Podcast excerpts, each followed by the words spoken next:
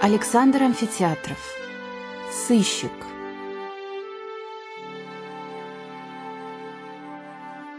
Вечером в сочельник, когда сумерки уже надвигались, но желанная звезда еще не зажглась на горизонте, ко мне пришел гость. Звали его Андреем Ивановичем Петровым. Он служил в моей конторе объявлений. Это был чудной человек — когда бывало он неподвижный и задумчивый, стоит в своей любимой позе, прислонившись спиной к стене и сложив руки на груди, не всякий раз так и вспомнится статуя командора.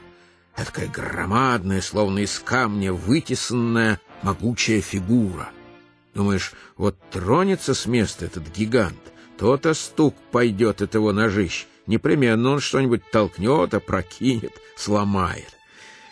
На самом же деле Андрей Иванович обладал настолько осторожной походкой, что, кажется, мышь делает больше шума, пробегая по полу. Ловок он был поразительно. Я никогда не видал, чтобы он уронил что-нибудь. Когда мы бывали вместе в театре или на гулянье, то он пробирался в толпе как вьюн, и в то время, как мне приходилось раз десять сказать и самому выслушать виноват, Андрей Иванович ухитрялся пройти, не толкнув никого и сам не получив ни одного толчка. Однажды у нас в конторе задебоширил клиент, Геркулес из местного цирка. Он пришел пьяный, обиделся на меня за что-то и начал кричать. С гостем, который вяжет узлом кочерги и носит на плечах пирамиды из пяти человек, шутки плохи. Я уже думал послать за полицией, Вдруг Андрей Иванович подошел к Буяну, спокойно взял его за шиворот, качнул вправо, качнул влево, поворотил к двери и, оторопевший от неожиданности силач, кубарем вылетел из конторы. Я не верил своим глазам, а Андрей Иванович, как ни в чем не бывало, возвратился к своим занятиям. Так, на чем я остановился? Ага. Как же, батюшка, вы не сказали мне, что вы такой богатырь? Что ж хвастаться-то? Ну, чем же хвастаться? Интересно. Наверняка это не первый случай, когда вам пришлось выступить в качестве защитника. С такими-то способностями, а? Э, всякое бывало, конечно. Да что уж вспоминать. Я вот хотел уточнить у вас по поводу одного объявления. Где же оно тут? Вот, посмотрите. Вот здесь написано-то. Андрей Петрович поступил ко мне по рекомендации одного из моих ближайших приятелей. Меня очень интересовало прошлое моего конторщика, но на этот счет он был крайне скрытен. На прямые вопросы давал уклончивые ответы, а при косвенных намеках вилял речью как Толеран и Меттерних вместе взятые. Я решил что-нибудь выяснить у приятеля, но тот только сердито поморщился. Охота тебе лезть не в свое дело. Андрей Иванович хорошо тебе служит? Лучше не бывает. Так чего ж тебе еще? Ну, послушай, братец, согласись сам. Что за странная таинственность? Может быть, на нем того в некотором роде пятно? А хоть бы и пятно. Что тебе легче станет, если ты узнаешь? Только получишь предубеждение против хорошего, преданного малого. По крайней мере, скажи вот что. Он рекомендован мне тобою, а ты ведь у нас либерал большой руки. Он, храни бог, не социалист. Ой, пощади! Уморил, убил. Андрей Иванович социалист. Попал же ты пальцем в небо. Любопытство мое было напряжено в высшей степени. И, наконец, я не выдержал, прямо и резко потребовал у Петрова объяснений, указывая, что держать у себя на службе таинственных незнакомцев крайне неудобно и боязно. Андрей Иванович поднял на меня свои серые глаза, замечательно холодный и пристальный взгляд был у этого человека, и, не скрою, мне стало неловко от своего вопроса. Я не скрываю своего прошлого, а только не люблю говорить о нем без нужды, так как весьма многим мое прежнее звание не по вкусу. И часто я имел из-за этого большие неприятности. Но раз вы требуете, так извольте. Я был сыщиком. А затем, если вам это не нравится, можете меня уволить. Претендовать на вас я, конечно, не вправе. Разумеется, я не отпустил от себя хорошего и деятельного служащего, но вот тебе и социалист. Итак, мы поздоровались с Петровым, уселись вместе на подоконник и стали бесцельно глядеть в декабрьские сумерки. Звездочка зажглась. Ударили ко всеночной. Петров перекрестился.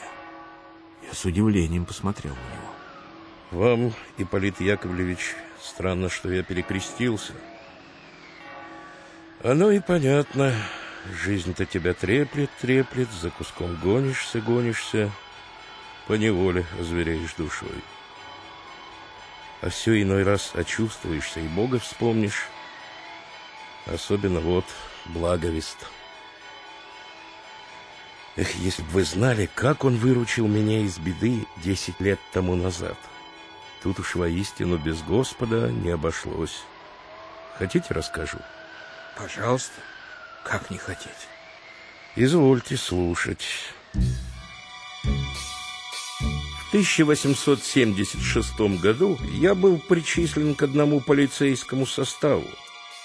У полковника нашего я был на отличном счету, и мне поручались только крупные и трудные поимки. И вот появился у нас в городе один громила. Звали его Федором, а по острожной кличке – Чеченцем. Так как хоть Федор Чечни и в глаза не видывал, а был самым настоящим православным туликом, но вид имел строгий, нрав дерзкий и горячий – и был необыкновенно быстр на руку. Работал он не один, а с компанией таких же молодцев, как был сам. И работал чисто. Нынче взлом здесь, завтра грабеж там, ужас, что творилось. Мало-помалу вся честная компания была перехватана, остался гулять на свободе один лишь Федор. Полковник поручил его мне — у меня, должен вам сказать, была такая сыскная манера. Первым делом не выпустить преступника из города. Состав у нас был большой, следить за городскими окраинами, значит, ничего не стоит. Вторым делом я принимался допекать знакомых преступника. И так бывало надоем им обысками, что, оберегаючи свою шкуру, они родному брату отказали бы в пристанище – если бы я его разыскивал. А одно какое-нибудь теплое местечко возьму да и оставлю, как будто вне подозрений. Преступник сунется туда, сюда, везде ему отказ, нет приюта. Придет в мое намеченное местечко, милости просим. Прячься сколько хочешь. Здесь тебя и не думали искать, а я и тут как тут с городовыми. Вот таким-то именно способом гонял я Федора по городу из квартала в квартал и затравил его в конец. Ловок он был прятаться, но мы его так прижали, что даже любовница отказала ему в убежище, и с отчаяния он совсем одурел. Показался днем на улице. Разумеется, до первого перекрестка не дошел, как Фролов, мой сподручный агент, сцапал его за шиворот – но чеченец не срабел. Хватил Фролова закладкой по темени и поминай, как звали. Словно сквозь землю провалился. Случилось это как раз в самый сочельник, утром. Хоть Федька и пропал без вести, но я понимал, что из квартала, где вся эта история произошла, он никак не мог уйти. Уж очень хорошо мы его оцепили. Значит, думаю, птица в клетке. Куда ж бы это она запряталась? Пораскинув умом, решил, что некуда чеченцу деваться, кроме как к Евгении. Жила поблизости одна такая старуха, имела, собственно, домишко, давала деньги в рост и торговала всяким старьем, не отказывалась купить и краденое. У нас она была в сильном подозрении, но улик на нее не имелось, а, как известно, не пойман, не вор. Обыскали мы домишко и двор Евгении и ничего не нашли. Однако мое убеждение не поколебалось. Так вот и говорит мне тайный голос. Здесь чеченец, здесь. Хорошо. Хоть обыск и не дал ничего определенного, однако я оставил самых надежных из моих молодцов исподволь следить за Торговкиным двором, а сам пошел в участок. Часу в шестом прибегает за мной Фролов. Андрей Иванович, штука. Помните караулку у Евгеньевых ворот? Ну? Старуха говорила, будто там никто не живет, что она и развалившаяся, и такая сякая. Да ведь и правда, что развалюха. Мы ведь ее осматривали, где там спрятаться человеку. А вот подите же. Я не я, если там сейчас не вспыхнул огонек. Словно кто-нибудь спичку зажег. Ты не врешь? Чего мне врать? Я тихим манером приставил к воротам Сидорова с Поликарповым, а сам побег донести вам. Я повторил обыск. Караулке никого не было, но уж и не знаю, как вам это объяснить. Как-то пахло живым человеком. Здесь, Федька, непременно здесь. А где? Четыре стены до печка, вот вам и вся караулка. Сверчка, что ли, обратился он разбойник. И вдруг спала мне на ум одна мысль. Оставил я Фролова с людьми в караулке, а сам обошел вокруг ее и вижу. Позади караулки помойка, а возле нее валяются доски. Меня взяло сомнение. Зачем тут быть доскам? Приподнял одну, а под нею яма. Хе-хе-хе-хе. Пощупал ногой глубоко. Так и есть. Из-под караулки устроен лаз. Недаром про Евгению болтают, будто у ней находит приют всякое жулье. Опустился в яму, ощупываю. Велика ли? Где ход в караулку? Вдруг земля подо мною осыпалась, и я полетел вниз. Встал на ноги и вижу. Погреб. На полу стоит жестяная лампочка, возле нее разослано рядно, а на этом рядне сидит на корточках человек и целит в меня из двуствольного ружья. Да чего там целить, когда между нами едва сожжение расстояния, и ружье чуть не упирается мне в грудь. В кармане у меня был револьвер, отличный самовзвод. Но сунуть руку в карман — это момент, направить дуло на разбойника другой, а у него уже и прицел сделан, и курки взведены. Остается только палить при первом моем движении. Думаю, закричать разве? Ну хорошо, закричу я, а он сейчас же и ухлопает меня. Да взяв мой револьвер, получит в свое распоряжение еще шесть выстрелов — на всю мою команду хватит. Словом, как не верть, все в черепочке смерть. Шабаш, умирать надо. Все это, Ипполит Яковлевич, я обдумал до того быстро, что и сам не пойму, как такая орава мыслей поместилась у меня в голове за раз — как только я увидел, что спасения нет, мне даже досадно стало. Ну, до злости горько. Чего же еще Федька ломается, тянет время? Зачем не стреляет? А всего-то, понятное дело, много-много, секунды две-три промелькнуло с тех пор, как я провалился в подкоп. Чеченец молчит, я молчу. Ни молиться, ни просить, ни хоть обругать его каналью перед смертью. Ни на что нет охоты. Так, одно только в уме. Сейчас он меня пришибет. Пришибет, пришибет! И вдруг в это самое мгновение что-то загудело над нами. Колокол. Стало быть, началась всеночная.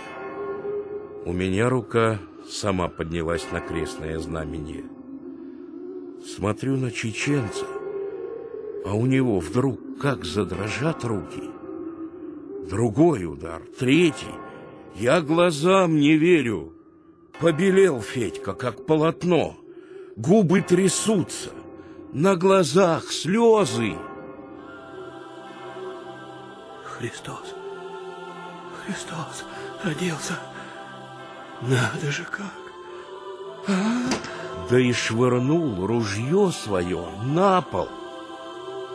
Вяжи меня, начальник. Весь я перед тобой. Вяжи! А у меня револьвер будто сам собой очутился в руке.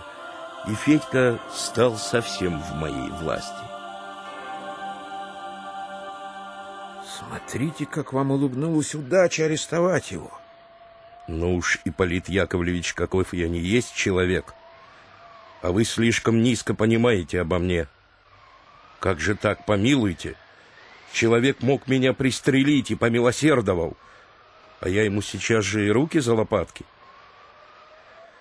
Что греха таить, было у меня такое первое намерение, чтобы броситься на Федьку и позвать своих молодцов, но вижу, стоит он и крестится, а слезы так и бегут по щекам.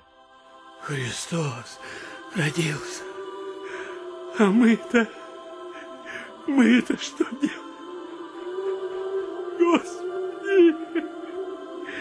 В такой праздник чуть не убил человека. Прости ты душу мою окаянную. Уходи. Слышь, Федор, пока цел, через этот лаз сзади караулки цепь не расставлена. И быстрей, пока я не передумал. Да неужто ж добра вашего век не забуду. Господи, спасибо. Уже! Век не забуду. Бросился он из погреба, только я его и видел. Вышел я на свет Божий, ко мне сразу Фролов бросился. Ну что ж там? Смотри-ка, какова яма. Ого! Да тут непременно под караулкой есть подполье. Точно. Федькина нора. А ну, зови наших, посмотрим. Я мигом. Сами-то вы не рискуйте. Все равно ему уйти некуда. Спустились мы в погреб уже вчетвером, нашли ружье, лампу, редно. Только Федьки не было. Да как же он выскользнуть-то умудрился? Эх, ребята, видно, не наше счастье. Была здесь птица, да улетела. Ай, вот так неудача. Тем временем подоспел участковый, составили протокол, Евгению арестовали. Уж не помню, чем кончилось ее дело. А что стало с Федькой? Ну, не могу вам сказать. В городе он больше не показывался. Слыхал я, что на Макарьевской ярмарке в тот же год нашли какого-то мертвого оборванца, похожего на Федьку с лица. Но он ли это был или другой кто, и от кого он погиб, ничего не знаю. Я в это время уже собирался оставить службу, и мало ей интересовался. Да, наверное, он, ихний брат, всегда это кончает.